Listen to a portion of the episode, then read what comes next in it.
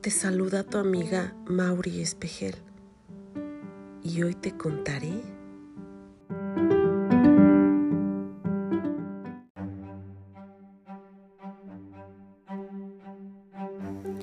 El zapatero y el dragón. Cuento polaco. El rey Krak vivía en un castillo en la cima del monte Guahuel, encima del caudaloso río Vistula. Su reino no era feliz, ya que abajo, en una caverna en las faldas del monte, vivía un terrible dragón escupefuego, llamado Smokwalweski. Smokwalweski infundía miedo en el corazón de todos en la tierra. Se robaba el granado de las granjas, incendiaba las casas y cuando la gente corría asustada, la atrapaba con sus garras y se la llevaba a su guarida. Llegaron hombres valientes de muchos lugares para pelear con el dragón, pero antes de que pudiera acercarse lo suficiente para lanzarle una lanza o clavarle la espada en un costado, las llamas ardientes de su feroz aliento los quemaba hasta dejarlos en cenizas. El rey Krak estaba profundamente consternado. La gente tiene mucho miedo de abandonar sus casas o de trabajar en los campos dijo el rey a su hija, la princesa Wanda.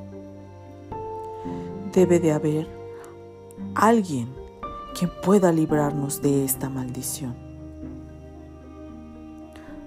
Me gustaría poder luchar yo misma contra el dragón padre, respondió la princesa. Aunque tal vez sí existe una forma en la que puedo ayudar ofreceré mi mano en matrimonio a quien sea capaz de derrotarlo. Entonces, al día siguiente, se leyó la proclamación por todo el territorio. Se ofrecía la mano de la princesa en matrimonio para cualquiera que pudiera eliminar a Smok Walweski. Pronto llegaron muchos jóvenes, cada uno con un plan atrevido para derrotar al dragón y casarse con la princesa, pero a pesar de su valor, todos tuvieron el mismo destino horripilante. Mientras tanto, un joven y astuto zapatero en el pueblo había estado observando al dragón ir y venir desde la ventana de su taller.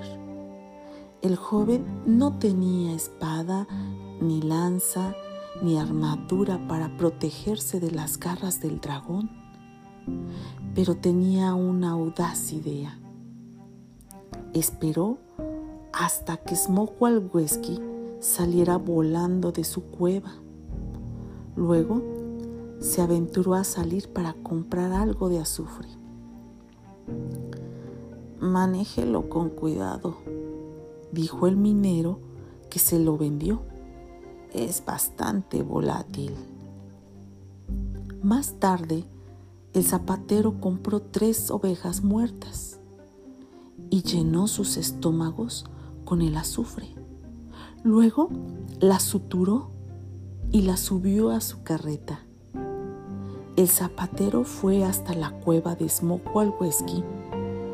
Siempre estuvo atento al cielo en caso de que el dragón apareciera bajó las ovejas de la carreta y las puso justo enfrente de la entrada. Luego se apresuró para no ser visto y se escondió detrás de una roca. El zapatero no tuvo que esperar mucho para escuchar un aterrador rugido que anunciaría el regreso del dragón. Smokwalweski se detuvo afuera de su cueva. Olfateó las ovejas y se le apetecieron tanto que relamió sus llamantes labios.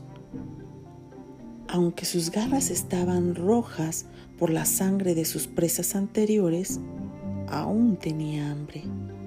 Devoró a las ovejas, pezuñas, cuernos y todo lo demás. Luego se metió a su caverna a descansar. El zapatero esperó. Momentos más tarde, Smokwalweski salió volando nuevamente, soplando y resollando. Ardía por el azufre volátil en su interior.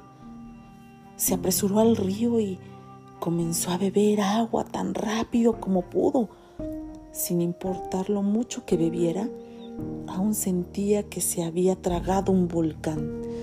Continuó bebiendo y bebiendo, hinchándose cada vez más y más hasta que con un grito ensordecedor explotó.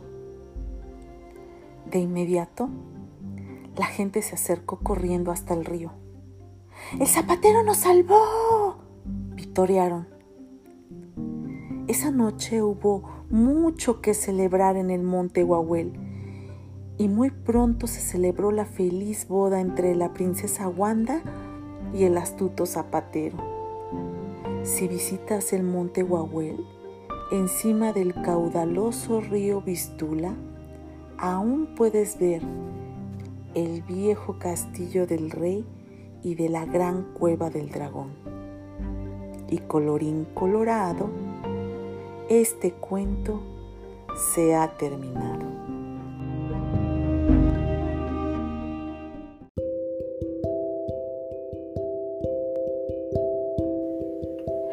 Qué interesante, ¿verdad? Cuéntame cuál fue la parte que más te gustó de esta historia.